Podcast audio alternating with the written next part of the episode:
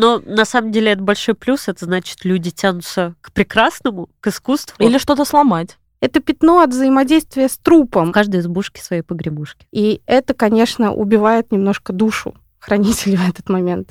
Алиса, это из-за вас в музее холодно?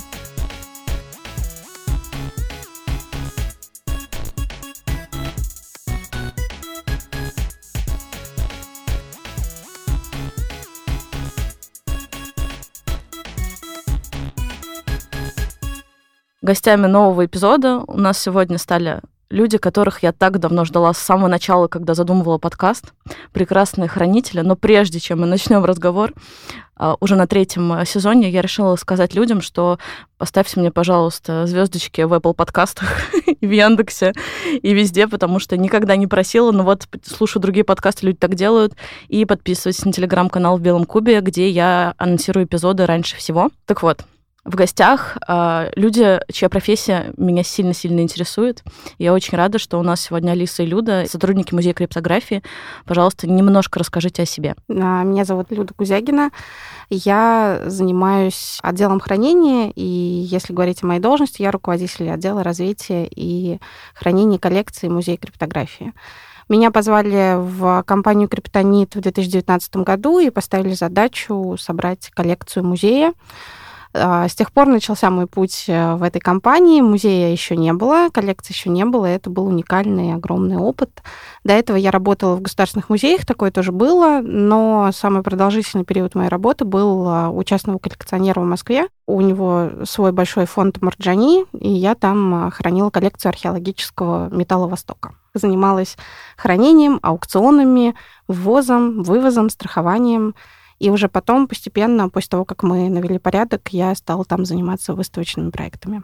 А, меня зовут Алиса Чернышова, я хранитель музея криптографии. Так получилось, что я начала работать в музее еще когда я училась в старших классах. Я подрабатывала музейным смотрителем, и позже, когда я окончила исторический факультет, я сразу пошла работать в музей, поэтому работу в музее я знаю, можно сказать, от самого низа и до верха начинала работать музейным смотрителем. Потом я начала работать экскурсоводом, а, научным сотрудником, и вот сейчас я работаю хранителем музейных фондов. У меня, как и у Люда, тоже достаточно обширный опыт работы в государственных музеях. В 2021 году я пришла на работу в музей криптографии, и чему я неимоверно рада, потому что удалось создать э, совершенно э, с нуля всю систему музейного хранения. Команда музея достаточно молодая, активная, и мне невероятно интересно работать здесь. Вот, я очень рада. Расскажите, что же за это за работа с красивым названием «Хранитель»? Зачем они нужны? Чем вы занимаетесь? Работа хранителя достаточно обширна и не всегда на, на поверхности. Она касается не только сохранения музейной коллекции, но также ее научное описание, превентивные меры консервации предметов, то есть защита э, музейного фонда от разрушения, от различных загрязнений. Вот. Но в основном это научное описание коллекции, сохранение ее, передвижение э, внутри музея и э, на выставке, на какие-то мероприятия за пределы музея. То есть это такое комплексное мероприятие по защите коллекции музея ее сохранения. Если говорить современным языком, то работа хранителей — это такое от гвоздя до гвоздя сопровождение предметов. Хранители, они начинают с того, что они ищут предметы, они а, внушают всем в округе, что их нужно купить, что их нужно получить, что нужно оформить каким-то образом, а, добыть этот предмет в коллекцию учреждений, в котором вы работаете, и дальше с этим предметом нянчиться, как с маленьким ребенком. Правда. То есть э, все хранители, которых я знаю, а, это люди, которые относятся, ну, либо как к домашним питомцам к своим коллекциям, либо как к своим детям. То есть это ни с чем не сравнимое ощущение, когда ты вдруг думаешь, что ты сделал с предметом что-то не так.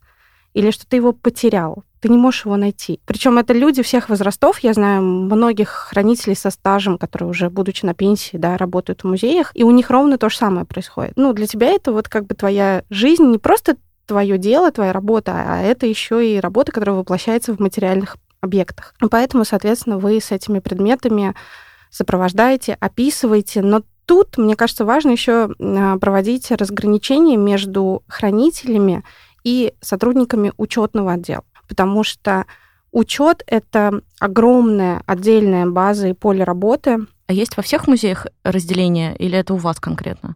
У нас вот такого нет вообще. Насколько я понимаю, в музеях а, в государственных есть понятие учетно-хранительского отдела, и люди, которые занимаются учетом, это не те же самые люди, которые занимаются хранением. Расскажите, в чем разница? А, ну, разница заключается в том, что учетчики, они занимаются систематизацией базы данных. И они, собственно, спускают а, хранителям те нормативы и те требования, которые нужно выполнять при заполнении информации о предметах в базу данных. И не всегда хранители могут быть учетчиками, и не всегда учетчики могут быть хранителями. То Ого. есть, несмотря на то, что это вот такой объединенный всегда, как правило, отдел. И, как мне кажется, в этом есть своего рода проблемы в нашей стране, потому что э, люди, которые работают в государственных музеях, хранители, которые вот так вот с душой прикипают к предметам и хотят всячески их изучать, находят там все э, какие-то нюансы в этих предметах, чаще всего так получается, что им там либо ежегодно, либо даже два раза в год спускают норматив, что нужно сейчас вот заполнить там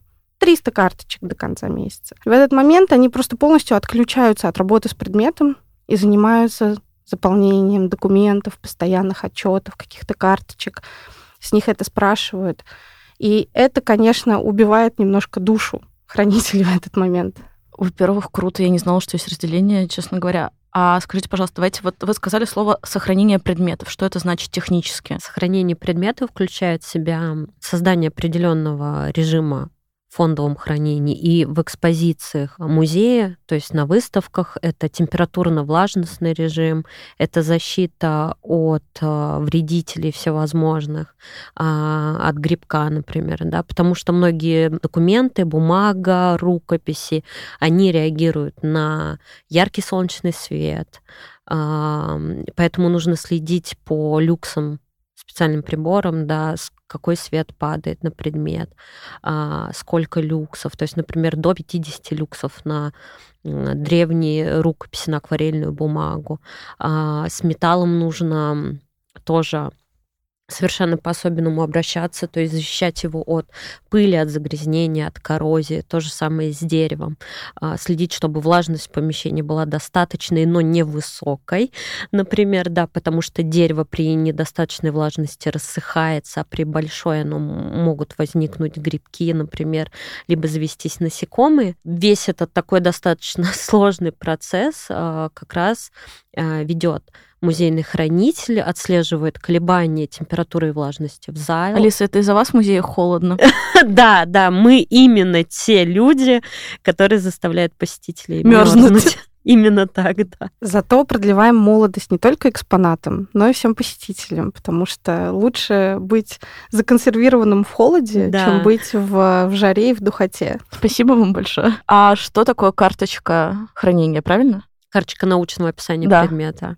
Да, карточка научного описания предмета по факту это паспорт музейного экспоната. В нее вписываются название, размеры, техника изготовления, перемещение внутри музея за его пределами, а, описывается краткая легенда, топография, где предмет находится на данный момент. То есть это буквально вся-вся-вся необходимая а, информация о предмете, чтобы, например, а, научный сотрудник музея, который захочет поработать с той или иной коллекцией, с тем или иным предметом, получив карточку, мог полностью осмотреть, изучить предмет по всем его характеристикам. Описывается, где этот предмет был куплен, например, или кто его передал в дар музею. А за сколько написано? Да, такое тоже пишется, то есть это совершенно нормальная практика. Если он был куплен на аукционе, например, то часто указывается его стоимость. То есть, в принципе, вся информация о предмете должна быть а, отображена. А как это выглядит, эта карточка? Это такая коробка или это Excel-таблица, или это какая-то система, CRM-ка? Ну, на самом деле, во всех музеях по-разному. То есть какой-то единой базы между всеми не существует? Только между государственными. Российскими. А российские госмузеи ведут а, свой учет в так называемой базе данных под названием КОМИС. И эта база данных как раз позволяет не только работать э, с коллекцией своего музея, но при определенных правах доступа ты можешь поработать с карточкой предметов другого музея. А как получить эти права? По запросу. То есть ты должен быть музейным сотрудником? Ты должен быть аффилирован организацией. Но для того, чтобы сделать первый шаг, если ты, допустим, ну, условно говоря, человек с улицы, да, и ты хочешь вдруг что-то изучить, там, я не знаю, про скульптуру какую-то, ты идешь, у нас сейчас они стараются очень и выкладывают это, особенно это было популярно во времена ковидных ограничений.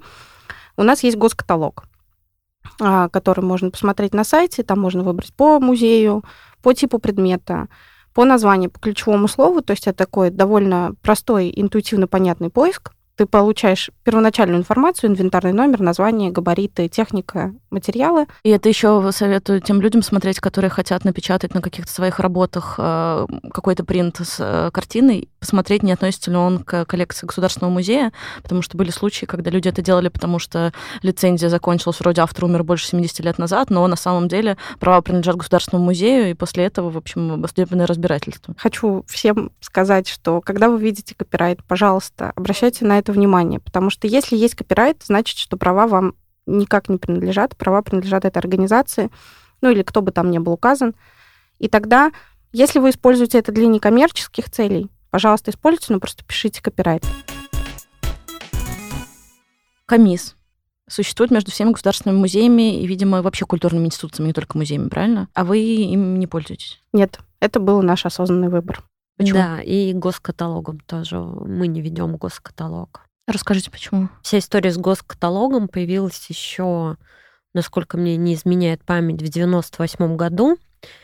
И до 25 года, насколько я помню, а, для всех музеев является такой приоритетной нишей. Государственный каталог, конечно, очень удобен для сотрудников музеев, для людей, которые хотят знакомиться а, с музейными фондами, с коллекцией, но есть определенные трудности. Это бесконечная бумажная работа и отчетность, которая лишает тебя полностью на какое-то время а, работы с предметами.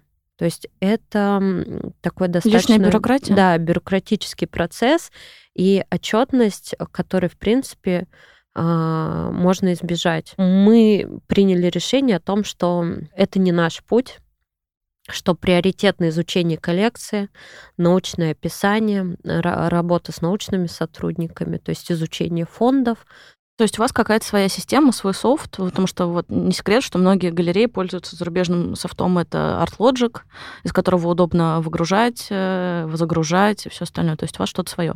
Да, конечно. То есть это совершенно не говорит о том, что мы вообще не ведем никакую учетность. У нас а, стоит программа 1С музей, вот. Существует 1С музей? Да, существует 1С музей. И это очень удобная программа. А вот, мы долго выбирали, какой софт нам выбрать, чтобы вести описание предметов музея, чтобы систематизировать коллекцию. И мы остановились на этой программе, потому что она очень удобна. Там внутри тоже есть отчетность, можно выводить документы на передачу предметов на выставке э, за пределы музея, например, либо там на принятие в коллекцию полностью автоматизированный процесс музейного хранения. Это очень удобно, и это убирает лишние вот эти бумажные хлопоты.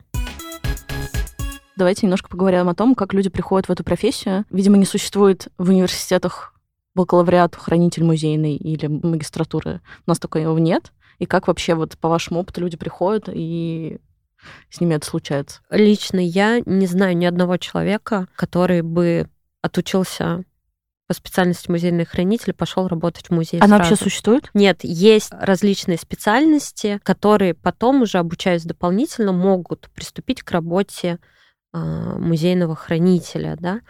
Это, например, архивоведы, э, это историки, Искусствоведы. искусствоведы, Музееведы. да, музееведы. Все веды.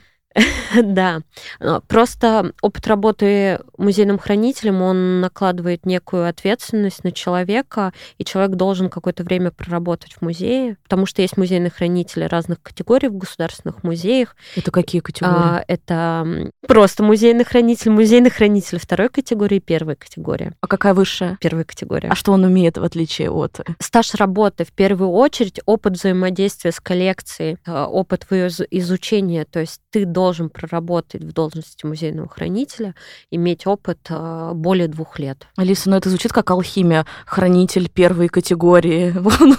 Именно так. Заполнил 20 тысяч карточек в комиссии. Реально?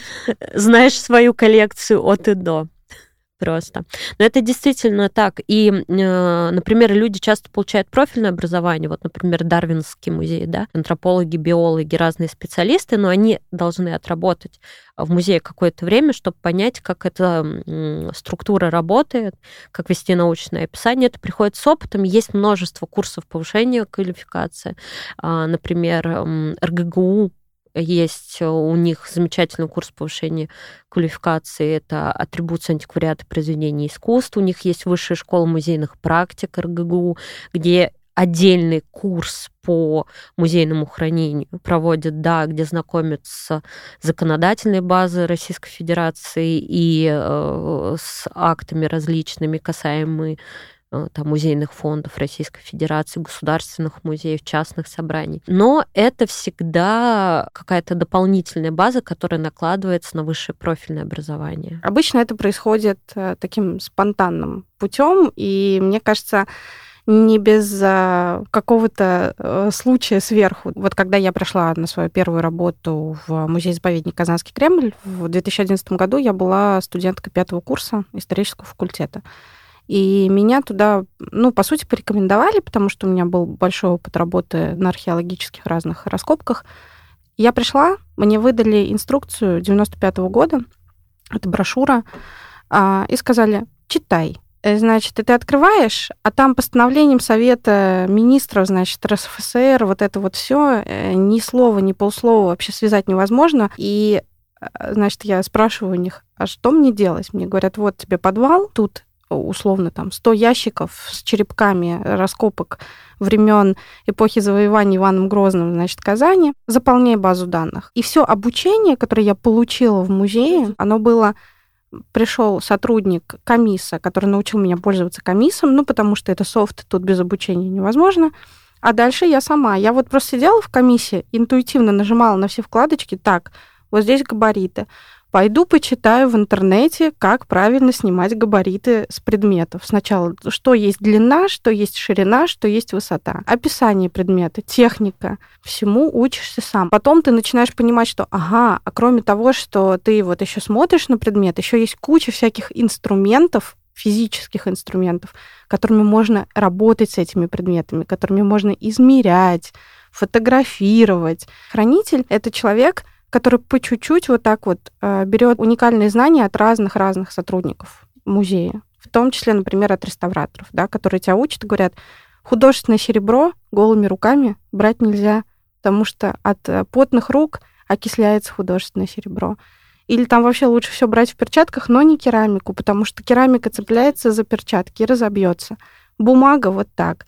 И тут, мне кажется, происходит определенный отсев. И так небольшой круг людей, который идет в хранители, им становится скучно. Они думают, не, ребят, я думал, я буду в музее работать, в залах, витринах, в перчатках красиво ставить предметы там и так далее. Они уходят, а те, кому интересно, они вот начинают читать, спрашивать, выбивать себе какие-то, вот то, что Алиса говорила, да, курс повышения квалификации, какие-то дополнительные знания получать и так далее.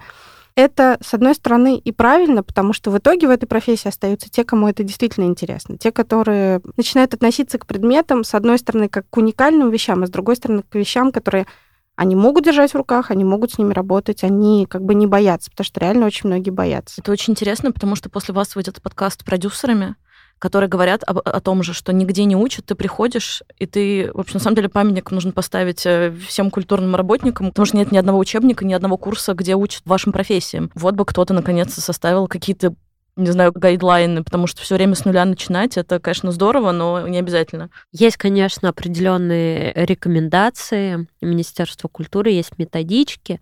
Методички и рекомендации — это свой текст. Нужно... И они вряд ли к современному искусству подходят. А, конечно. Дело в том, что постоянно меняются предметы. Например, вот то же самое, какой-то арт, glitch, да, там современное искусство, перформанс в музее да, а его тоже нужно сохранить. Вот это вот очень интересно, какое-то мероприятие. В каком формате можно сохранить музейный перформанс? Я сейчас вас все узнаю. Это очень интересно, да. Поэтому и обновили инструкцию. Вот ту самую злободневную инструкцию 95 -го года обновили в 2020 году. все таки как бы они к этому Кто пришли. Обновил?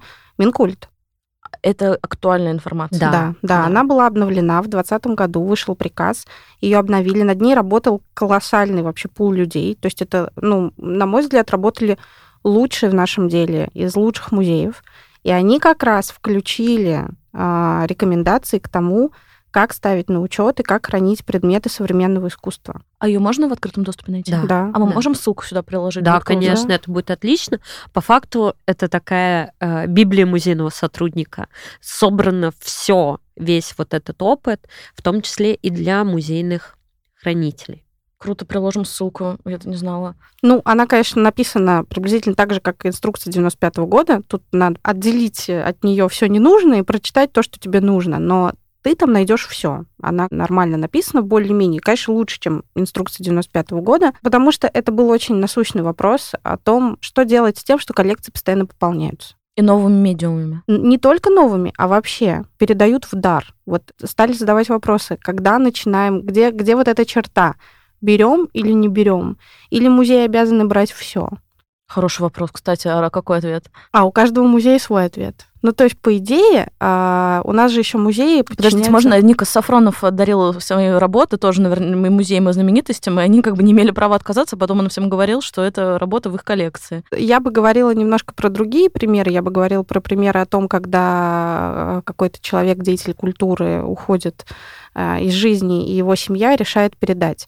Например, ГИМ а, решает вот на примере, связанном с нашим музеем. У нас в музее есть инсталляция, посвященная советскому криптографу Владимиру Котельникову. Когда мы столкнулись с тем, что нам нужно подбирать материал в коллекцию, связанную с этим человеком, мы обнаружили, что в Государственном музее историческом хранится целый архив Владимира Котельникова. Но он хранится не в музее, а в архиве ГИМа. А это немножко другое. И это вот как раз один из путей решения вот этих вопросов, потому что ГИМ — это главный музей страны, который хранит э, предметы наивысшей категории ценности, да, культурной. И, конечно, они не могут принимать все конверты, подписанные Котельниковым, да, там все марки, которые он собирал, или, или любого другого человека. Но они вот как бы создали архив, он при ГИМе, с ним работать проще, а, ты не проходишь столько путей, а, чтобы получить там фотографию или информацию, еще что-то, но при этом это хранится, это не потерялось, это не исчезло и так далее. Но это как один из путей. Человек, который описывал этот архив, он просто проделал колоссальную работу, он его весь описал, весь оцифровал и загрузил на сайт ГИМа. И, соответственно, вот мы открывали музей, и вот, пожалуйста, у нас все лежало вот так вот перед нами, да, все фотографии, все описания, все размеры. Мы просто спокойно делали запросы в ГИМ, просили там себе изображения для создания копий или просили право на, на использование и так далее. Давайте я вас помучаю теперь, наконец-то, всякими техническими штучками снова. Давайте с простого. Вот, например, привезли картину, живопись. Что делать с ней? Давайте я расскажу на своем частном примере. Я ввозила и вывозила живопись. Во-первых, есть разница. Временный ввоз или постоянный ввоз. А все, что касается временного, это все проще. Все, что касается постоянного, ввести вы можете все что угодно, вывести то, что было ввезено на постоянной основе, практически невозможно. Существует э, история о том, что вещи, которым более 100 лет, в нашей стране признаются культурной ценностью. И вообще по закону эти вещи вывозить нельзя, даже если вы подтверждаете частное наследование, да, что вы прямой как бы а, владелец этой вещи, что эта икона уже с 15 века передается из поколения в поколение в вашей семье. А, это практически не работает. Можно же запрос сделать Минкульт. Вы его обязаны сделать. Вот вы решили переехать в другую страну. вот всей семьей. И вы вывозите все свое добро, в том числе антиквариат. Вот висел у вас там ученик Шишкина на стене всю жизнь, да, в вашей столянке. Вы ее вывозите. Вы можете это сделать, э, ну, прикинуться ветошью и сказать, мы просто это вывозим все подряд, э, сдаем в багаж, но вас, скорее всего, абсолютно точно остановят, не пропустят. Еще и влетите на срок какой-то? Нет, вы не влетите на срок, а вы должны просто идти сразу в красный коридор в аэропорте. Вы идете в красный коридор и декларируете вывоз, значит, ценностей. А если не идти? Если не идти, вас не пустят, ну, как бы вас выпустят, предметы не выпустят. Их положат на а, временный склад при аэропорте, и дальше разбирайтесь, как хотите. Но если вернуться как бы к шагам, что вы должны сделать? Вы должны а, обратиться в Минкульт, пойти на сайт. Там все непросто. Чтобы найти, значит, на сайте Минкульта какой-то гайд о том, как ввести или вывести предмет, это непросто. Значит, но вы там спустя час, может быть, вы это найдете, через какие-то ссылки, гиперссылки вы придете на нужный документ. Ваша задача найти excel таблицу, скачать. excel таблица включает в себя список экспертов, фамилии, имя, отчество, номера телефонов, имейлы и их э, сферы, в которых они являются экспертами. И вы должны сами связаться с этим экспертом, позвонить ему и сказать, вот я вывожу Шишкина, это оценщики? Это аккредитованные Минкультом специалисты. Это культурологи, искусствоведы, историки. Там ну, множество, множество, потому что темы разные.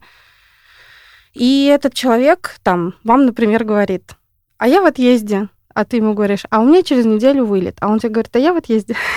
Такое тоже может быть. Не налажена система, что вот вы обратились, через три дня вам сделали вот это, через два дня вам сделали вот это. Оно так не работает. Вы должны это делать сильно заблаговременно. Люда, а если, например, современное искусство вывозить, мы знаем, что большинство людей вывозят просто в чемоданах и говорят, что это мой ребенок нарисовал, и вроде бы никого не ловили, по крайней мере, я не знаю о случаях, когда так происходило, но есть ли специалисты по современному искусству? Есть специалисты, ну, они, э, это называется не современное искусство, это называется специалисты по живописи 20-21 веков вы приходите с рулоном, да, и говорите, это там вот такой-то, такой-то, такая-то картина, а на картине нет ни подписи, ни, нигде. То есть и человек, они же тоже не все знайки, да, особенно если это какая-то очень узконаправленная история.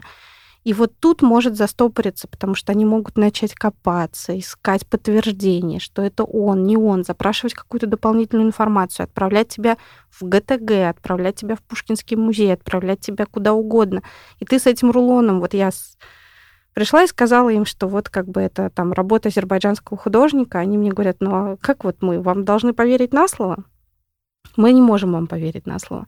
И я везла в ГТГ, потому что они узнали, что в ГТГ хранятся работы этого художника, и мне там давали официальное подтверждение, что да, мы провели экспертизу внешнюю, маски похожи, цветовая гамма похожа, и вообще его стили, да, вот это он, и только после этого мне дали, и это всегда все впритык. Но есть же компании, которые этим занимаются профессионально.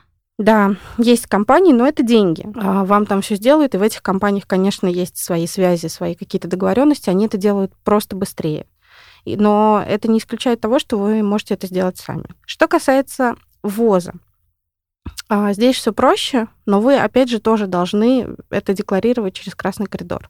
Потому что если вы этого не сделаете, пойдете через зеленый коридор, это как повезет. У вас может быть очень в тоненькую скручен рулон лежать в чемодане, и никто это никогда в жизни не, не проверит, а может и проверит. Я возила в 2014 году лист Корана XII века официально через Красный коридор со всеми документами от аукционного дома. И у меня его арестовали и забрали в хранилище. Просто потому, что это был выходной день, и эксперт ко мне на таможню не приехал.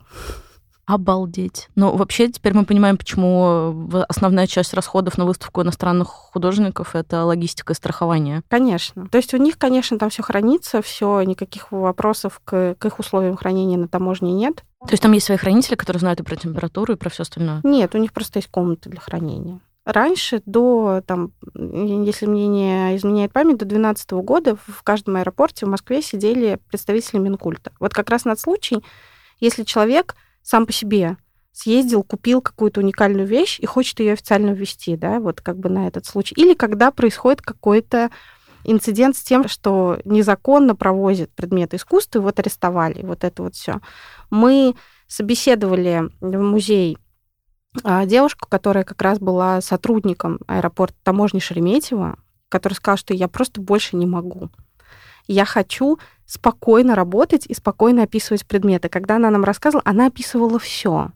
Начиная от шкур мамонтов, заканчивая, значит, там, великими произведениями великих художников, вот потому что она говорит, каждый день арестовывают культурные ценности. А как их забрать из ареста? Никак. Вот у тебя их описывают, потом ты, значит, все это разбираешься через судебный, но, скорее всего, чаще всего у тебя это изымают. Потому И что куда девают? Музей передают. Ну, то есть таким образом музеи тоже получают себе добро. Я рекомендую вам почитать историю про коллекцию Сатановского. А где почитать? Ну, вообще в интернете. Это про большую частную коллекцию, которую человек долго коллекционировал, долго занимался, потом ее арестовали и передали в ГИМ. Раз уж мы начали тему ввоза и вывоза, давайте, может, и про страхование все еще страхуются, пока когда возятся, чтобы мало ли что произойдет, правильно? Когда вы э, действуете от лица института, это вообще обязательное условие. Ни один перевозчик не возьмется за предмет без страхования. Когда вы сами по себе, вы можете не страховать это, опять же, на, на ваше усмотрение. Там вот. же рассчитывают стоимость, там 5% от стоимости произведения, если на аукционе, в общем, там какие-то такие цифры, то есть могут быть очень приличные, насколько я помню. Это, опять же, если частной компании работать, которая перевозит за границу, был такой опыт. А если, например, это опять же, не знаю, правда или нет, э, в договоре прям прописывается, что в, там, в зале должны быть смотрители, в зале должна быть такая-то температура. То есть это все в договоре страхования есть, правильно? Да. А страховая компания не оформляет страховой полис без предоставления, во-первых, э, ну, если мы говорим в данном случае о передаче предметов на выставку, то обязательно нужен facility report. Facility report — это а, технический отчет здания, в котором в том числе прописана вся история с тем, какая температура, какая влажность, какая пожарная система тушения, и вот это вот все, какие высота потолков, какие окна, какое освещение, это все там прописывается. А, а дальше уже э, дополнительно включаются какие-то опции, вот как раз про то, вооруженная, невооруженная охрана в залах. Или это просто смотреть, какая система сигнализации должна быть. Кроме того, что дает музей а, свой технический отчет, еще компания-перевозчик обязательно предоставляет тоже все свои данные о том, что она за компания, какими грузовиками она везет, какие ящики она делает, как ящики пломбируются, как, значит, если это едет грузовиками по России, что это должны быть грузовики с а, пневмоподвеской, с климат-контролем внутри, что машина должна останавливать, водители должны меняться, при водителях должна быть вооруженная охрана. Вооруженные смотрители в залах? Нет, это если перевозится. Вооруженные смотрители в залах у нас в госмузеях, если выставляются предметы наивысшей категории культурной ценности, охраняет предметы в залах Росгвардия. Драгметаллы, например, клады. А не в штатском? То есть я не видела людей с э, пистолетами в музеях. А обычно это, ну, прям Росгвардия в своей форме. Просто без вот без шлемов, там без дубинок, как это обычно бывает на улицах Москвы. Вот. А, ну, они так, в общем, в такой э, лайт-версии своей формы. Вот была выставка мумий в Пушкинском музее, и там в самом первом зале была концентрация мумий, там стояли два охранника Росгвардии. У них есть стабильное оружие? Да, они могут стрелять, если происходит какое-то противоактное действие связанное с предметом. Или в том же Пушкинском музее у них, где фризы Парфенона, у них там есть небольшой маленький зальчик, там обычно выставляются всякие золотые монетки, тоже, ну, как вот Алиса сказала, драгметаллы это тоже как бы охраняется. Но при этом, если музей выдает драгметаллы на выставку, например, в какой-то региональный музей, то там таких требований к тому, чтобы в залах находилась вооруженная охрана, нет.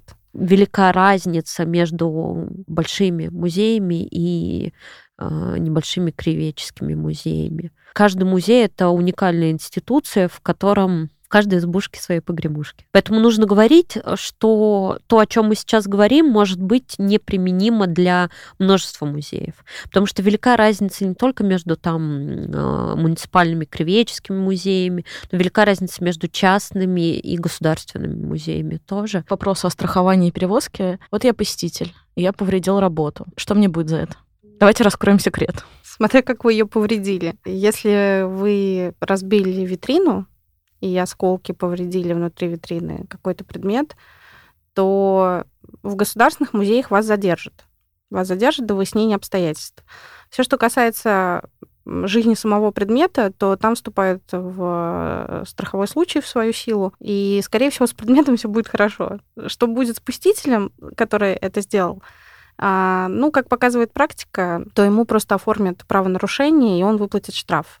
Потому что все убытки на реставрацию и на приведение предметов в порядок покрывает страховая компания, да, конечно. Это не значит, мы не призываем к э, вредительству? Нет, мы не призываем, особенно наш музей криптографии, где, по-моему, с предметами можно делать, ну, практически все. Мы привезли все-таки нашу живопись. И вот ее надо поместить куда-то. Вот расскажите, какая же должна быть температура, как ее вешать, вот это все. Когда предмет приходит в музей, то есть оформляются определенные акты, а, хранители принимают предмет на временное хранение, если это временная выставка, либо собирает фондово-закупочную комиссию, которая осматривает предмет и решает, нужно ли принять этот предмет на постоянное хранение фонда музея. То есть это, опять же, выносится за пределы фондового отдела, это обсуждается с научными сотрудниками, с кураторами. Сообщать действуют сотрудники музея. Предметы, которые только-только пришли в коллекцию музея, либо предоставлены для выставок внутри музея, они проходят акклиматизацию. Действительно так, а, чтобы, ну, можно сказать, им было комфортно в данном температурном режиме в особом режиме влажности. Простите, а спа их э, не, не зовут, им кофе не наливают?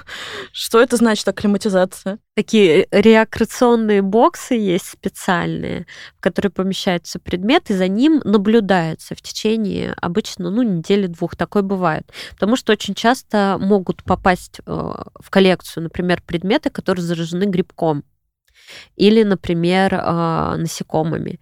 И чтобы грибок не распространился на всю коллекцию, предмет закрывают в специальный бокс и за ним смотрят, как себя поведет материал. Вот. И точно так же с предметами, которые будут потом э, выставлены в каком-то выставочном пространстве музея в залах, за ним некоторое время наблюдают, а потом уже предмет поступает в экспозицию. Если как бы отойти от идеальной картины мира, э, вот боксы, про которые говорит Алиса, их, конечно, очень мало кто может себе позволить, и даже частные музеи не всегда могут себе позволить специальные боксы. Как правило, в фондовом хранении просто есть отдельная комната, в которой не хранится вся коллекция. Это как раз и есть комната так называемого карантина и комната приема вещей на временное хранение. То есть там могут храниться предметы даже в ящиках. Потому что по правилам в фондовых комнатах нельзя хранить упаковочный материал и ящики потому что это вообще отдельная история, как бы они должны храниться на специальных складах. И поэтому там, вот в этих вот э, зонах карантина, просто ставятся шкафы, которые закрываются на ключ. И в эти шкафы убираются эти вещи. Если это книги то их просто в пластиковые коробки прозрачные, и там, соответственно, если в них жук, то этот жук из них вылезает, и он в этой пластиковой коробке так и остается. Когда предмет поступает, мы заполняем книгу поступлений, то есть это такой пережиток прошлого, но, но от него никто не отказывается, и даже вот мы в частном музее, выбрав другую базу данных, мы все равно сохраняем традицию заполнения книги поступлений.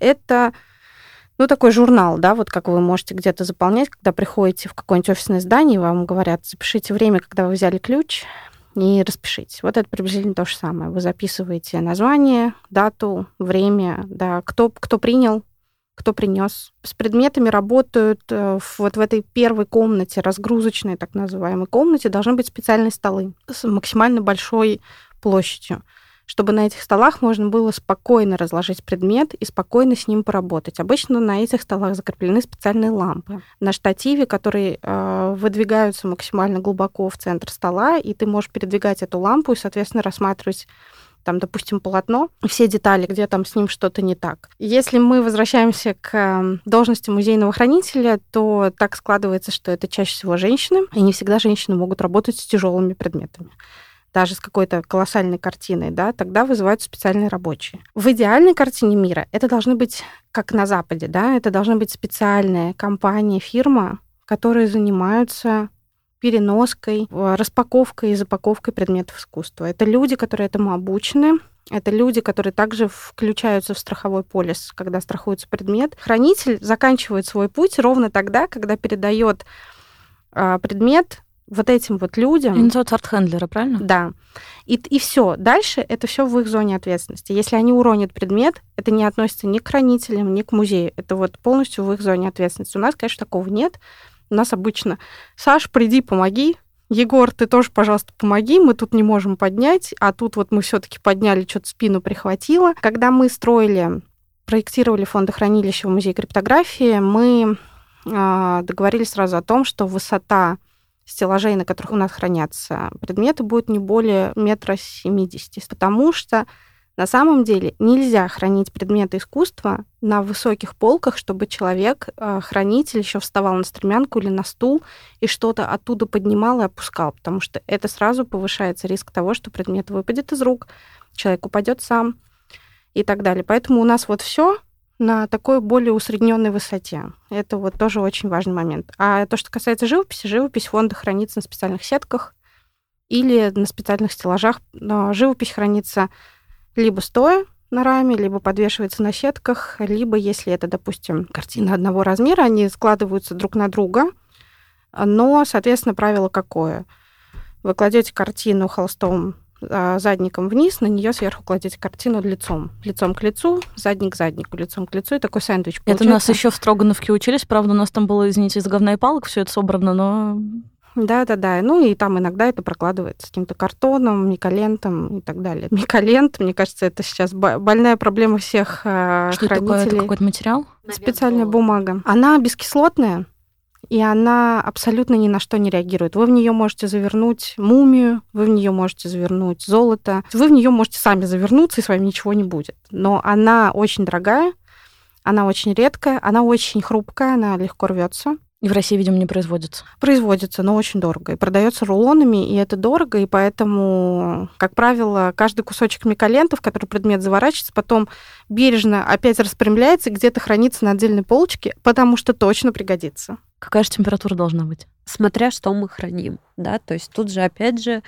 все зависит от материала. Бумага, дерево, керамика, кость, э, им необходимо разная температура. Ну, для смешанных таких залов, для нашего климата температура желательно должна быть выше 20-22 градусов. Где-то так примерно. А, вот, в среднем 20 плюс-минус 5 обычно говорят. Вот так. Я один раз работала на выставке, на которой висел Модельяне в одном зале. Это был самый холодный зал. Вообще такой эталонный образ музейного смотрителя. Это такая бабушка э, в теплом пуховом платке, да? А, такой немножко стереотипный образ. Но действительно всегда смотрители — это люди, которые в теплые жилеты кутаются, либо как-то вот тепло одеты, потому что температура необходима для сохранения предметов. А как же хранить и выставлять э, сложные медиумы? Видео, инсталляции, перформансы? Предметы такого типа хранятся обычно на серверах музейных, на физических объектах, диски, флеш-устройства, потому что могут храниться и игры, например, компьютерные, да, могут храниться какие-то редкие архивные записи. Ну или покупается облако место на облаке, да, то есть такое тоже может быть. А, не, не все музеи обладают какой-то серьезной серверной историей, и тогда просто идут и покупают на Яндексе или на Мейле облако, и там хранят. Что же делать с этими огромными площадями? Вот насколько мне известно, у Ларри Гагасяна, одного самого известного галериста в мире, у него э, больше всего денег на аренду уходит на склады, а не на сами галереи. Где же это все лежит? Если мы говорим про частное коллекционирование, э, музей криптографии в данном случае к этому близок, да, то есть мы не совсем частный музей, но близкий к этому, мы сразу запроектировали себе фондохранилище а, с перспективой на рост коллекции. А, потому что на данный момент коллекция музея криптографии заключается в том, что у нас 5000 единиц хранения. Это немного. А, из этих 5000 единиц хранения самые сочные, самые красивые предметы представлены в экспозиции. Соответственно, в самом фондовом хранении у нас сейчас загрузка ну, процентов 20 от того, что мы можем там себе а, позволить. Когда наступает предел, когда вы понимаете, что, ну, так, произошло чудо, и, значит, закрыли центральный телеграф в Москве, и там осталась огромная коллекция, и вам ее решили отдать, а там, простите, уже 20 тысяч да, единиц, Здесь уже вступает в силу аренда. Вы начинаете искать э, варианты того, где бы арендовать э, место под хранение. А, и тут э, есть множество вариантов. Можно в музеях, например, музей русского импрессионизма предлагает услуги по тому, чтобы размещать свои предметы. Или вы арендуете или даже покупаете, допустим, помещения в офисных центрах и просто их внутри оборудуете таким образом, что там можно хранить, да, как было вот у меня на предыдущем месте работы в фонде Марджани, то есть это офисные помещения, защищенные и специально спроектированные под хранение. Насколько это по деньгам, а, честно говоря, я бы поспорила с этим пунктом, что аренда или там, допустим, когда вы покупаете площади под хранение, она гораздо сильнее. У него просто куплены склады, чтобы хранить упаковку. Упаковка это да. Но сейчас у нас э, тенденция к тому, что все отказываются от хранения упаковки и берут упаковку в аренду. Например, когда вы везете предметы, вот вам надо просто перевести. Вот эти вот хорошие сэндвичи, вот эти ящики деревянные, раньше сколачивались индивидуально под каждый запрос. Да? То есть, например, если вы в одном ящике перевозите одну скульптуру или вы перевозите там десяток предметов мелких, вам индивидуально под ваш размер сколачивают этот ящик. Конечно, он потом никому не нужен. Он нужен только вам. Сейчас вы обращаетесь там, допустим, в какую-нибудь э, специальную фирму, которая перевозит, и они вам говорят, у нас есть ящики хорошие, вот фотки. Мы их там все, э, значит, почистим снаружи и наклеим на них э, специальные ваши там обозначения и так далее. И это очень удобно. И они, соответственно, их потом утилизируют, потому что эти ящики тоже приходят в негодность от многократного использования. Хранение упаковки ящиков — это, да, неблагодарное дело, и от этого сейчас все отказываются. А вот вы сказали, что есть какие-то физические предметы. Вот, вот что есть инвентарь хранителя? перчатки. Что еще? Тут э, все зависит от возможности музея, от фантазии хранителя. А это перчатки либо силиконовые, либо хлопчатобумажные, смотря с каким материалом ты работаешь. Потому что работая с металлом, лучше, конечно, силиконовые перчатки одноразовые использовать, потому что там и смазка, э, может быть, какие-то э, материалы такие, которым обрабатывался предмет на заводе, вот как это у нас часто бывает, техника приходит в коробках с промасленной бумагой, а, поэтому лучше использовать силиконовые одноразовые перчатки, а не хлопчатобумажные.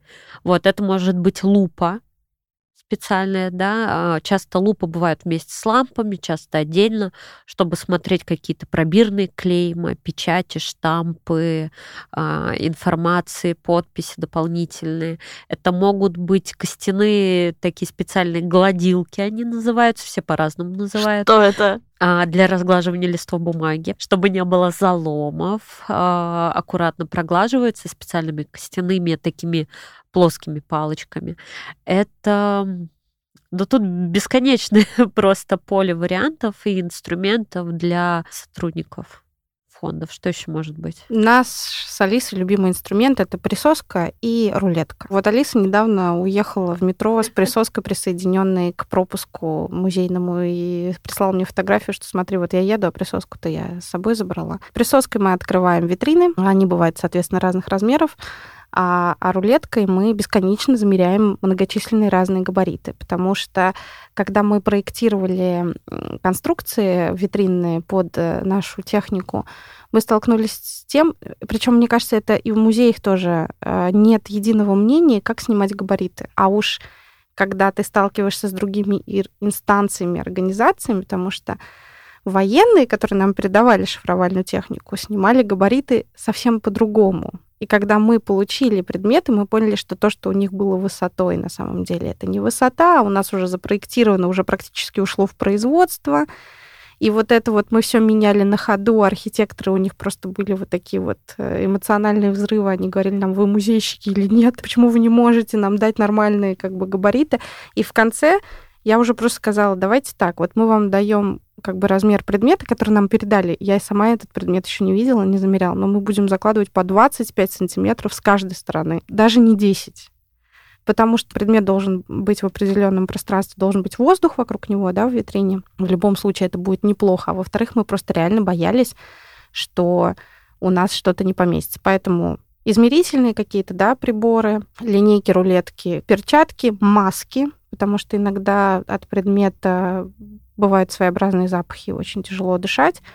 Это, например, касается хранителей, которые работают с останками, которые работают с предметами, которые найдены в результате археологических раскопок, когда раскапываются погребения. Это абсолютно точно касается всех реставраторов, потому что они работают с реагентами, это понятно. Ну, в нашем случае это еще фотоаппарат. Ну, мы сейчас пользуемся все телефонами, но когда мы уже снимаем, делаем определенную съемку там под углом и так далее, мы пользуемся обычным фотоаппаратом. И подготовка материалов специальных упаковочных для предмета, в которых он будет храниться. Соответственно, если это бумага, если это книга в каком-то руинированном состоянии, мы готовим из специального бескислотного картона папку сами. Сами его сгибаем, сами его проклеиваем а, обычным малярным скотчем снаружи, готовим папку.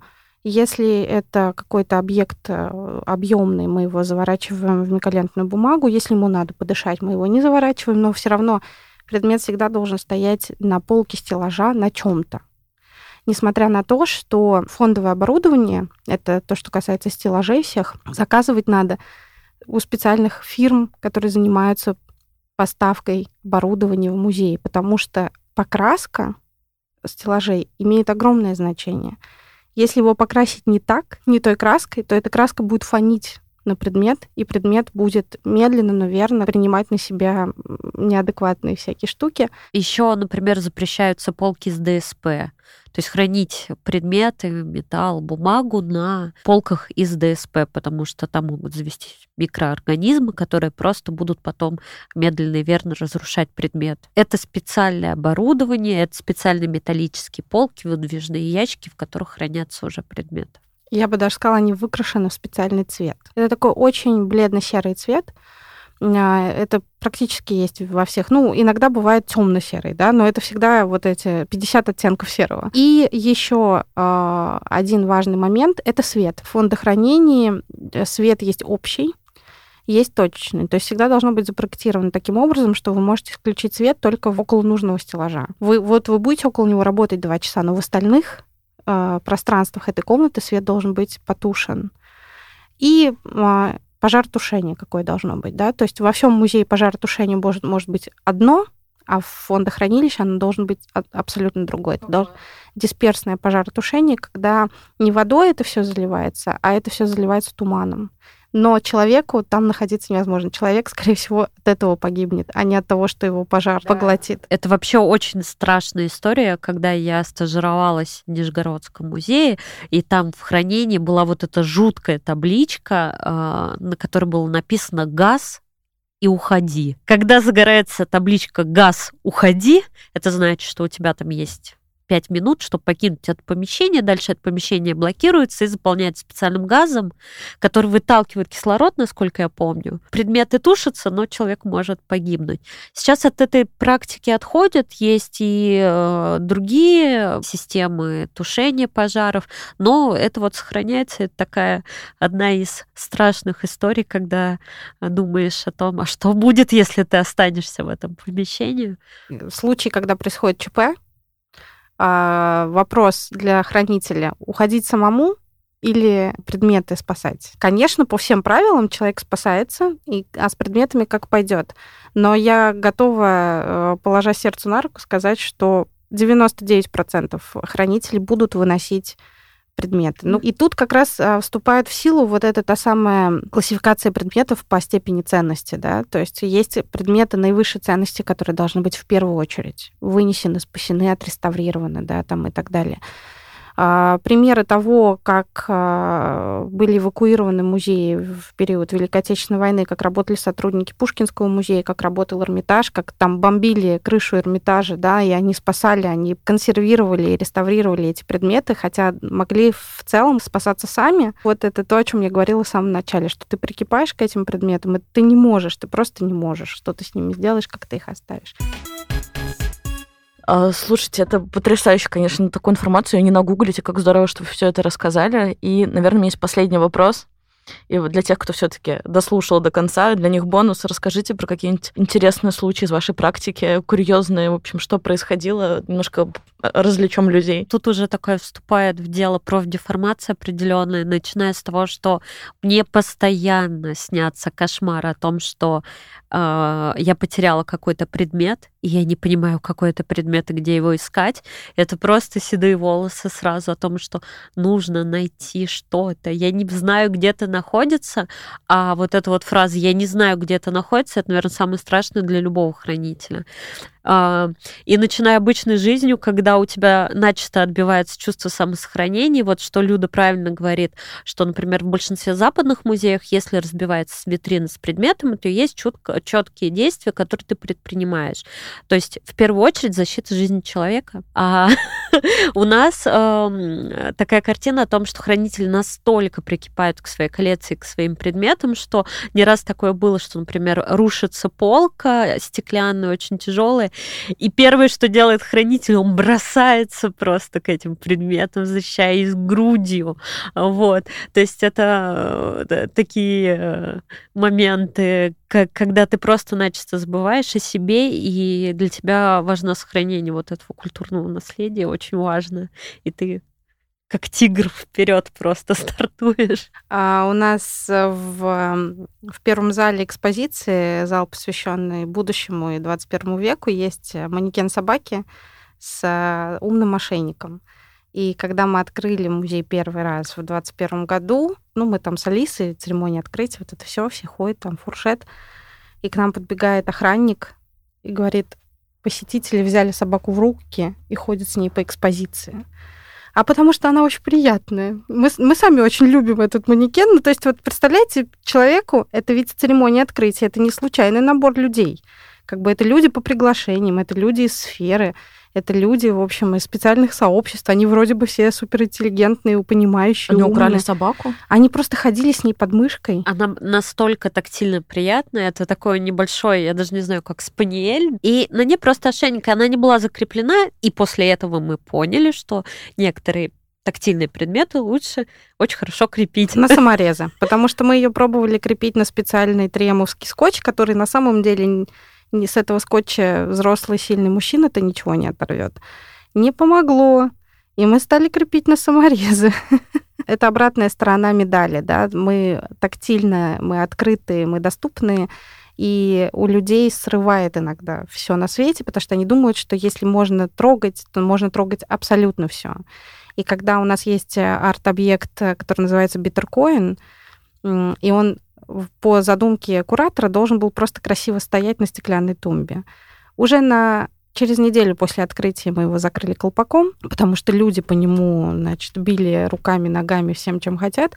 Но у него сзади провод, через который он работает, и у колпака, соответственно, сзади стенка снята. Надо было током их бить. Да, иногда хочется не только током их бить. Но на самом деле это большой плюс. Это значит, люди тянутся к прекрасному, к искусству. Или что-то сломать. Или что-то, да, или у людей вот это вот желание протестировать, так скажем. Вот. И вот они, этот биткоин, они умудряются залезать под колпак и выключать его. А когда смотрители им делают замечания, говорят, ну как же тут же колпак? Они говорят, ну у вас же не написано, что руками трогать нельзя. И, и в принципе, они правы. Поэтому появляются наклейки «нельзя трогать руками». То есть это такой вот опыт взаимодействия с посетителями, то он и нас тоже касается, да. А у меня был э, довольно забавный опыт в прошлом, когда ну, меня отправили, в общем, монтировать большую выставку. Там были археологические китайские ткани и халаты, которые носили знатные китайские женщины. Эти халаты огромных размеров, 2 на 2, то есть там не потому, что женщина большая, а потому что чем больше ткани, тем богаче. Меня учили тому, как из, э, из коробки доставать этот кусок старой, очень ветхой ткани и как его правильно раскладывать на планшете. Ну и, значит, я там практически купаюсь в этой ткани, потому что он огромный, у тебя длины рук не хватает, ничего. И в какой-то момент, ну как-то там у меня, в общем, сорвалось что-то, и я вот так вот прилегла щекой на этот халат, и, значит, меня сфоткали. И потом мне коллега моя пишет, Люда, ну что ж ты вот щекой-то? Я говорю, а что? Ну вот ты видишь, куда упала твоя щека? Там пятно. Я говорю, ну что пятно? Это пятно от взаимодействия с трупом. Я такая, в смысле? При том, что я на тот момент уже продолжительное время работала в этой частной коллекции, я знала, в принципе, про все, но мне даже в голову не пришло, что действительно все эти ткани были вытащены из погребений в этих тканях были погребены эти женщины, и, собственно, поэтому там не сохранились никакие рисунки, потому что произошло вот это вот разложение тела, и поэтому все, в общем, испортилось. После этого, я помню, у меня всю ночь мне казалось, что у меня то у меня не имеет щека, то она у меня чешется, то, значит, у меня черная... Я шла смотреть зеркало, и мне казалось, что у меня уже чума какая-то начинается. Ну, то есть дело страшное, не говоря уже о том, что все, все перстни, все, значит, кольца древние археологические на себя меришь, а потом не можешь снять. Потому что они на тебя застревают. Хотя вроде бы они мужские и сильно больше размером, как бы. Ну, то есть это такое, это, конечно, очень увлекательно все. Но э, еще хочу сказать, что играет э, большую роль в таких случаях возраст твой. Потому что когда тебе 21, ты такой смелый, такой ничего не боишься, и ты можешь вот так вот в рюкзак себе положить поясной скифский набор золотой и на переходных поехать в Питер, чтобы отвезти его на реставрацию. Это, видимо, история не с вами была. Вот. А когда тебе уже 35, то ты уже, и тебе, и тебе говорят, надо отвезти на экспертизу в Кунцево, значит, предмет, ты такой, нет, я позвоню в специальную фирму, пусть они перевезут с охраной, я не поеду, какое метро, нет, я и в такси не поеду, даже классом комфорт не поеду. И это не потому, что ты там стал ну, как-то матерее и опытнее, а просто потому, что у тебя приходит чувство вот этой ответственности, оно реально не сразу приходит. Спасибо, это было так круто. Спасибо, О. что пригласили. Да, приходите к нам в музей. Кстати, у нас будет ночь музеев 20 числа. И на этой ночь музеев мы с Алисой будем делать две специальные хранительские экскурсии. Приходите, записывайтесь. Будем Первый рады. будем проводить. Да, первый раз в музее криптографии будут хранительские экскурсии. Супер.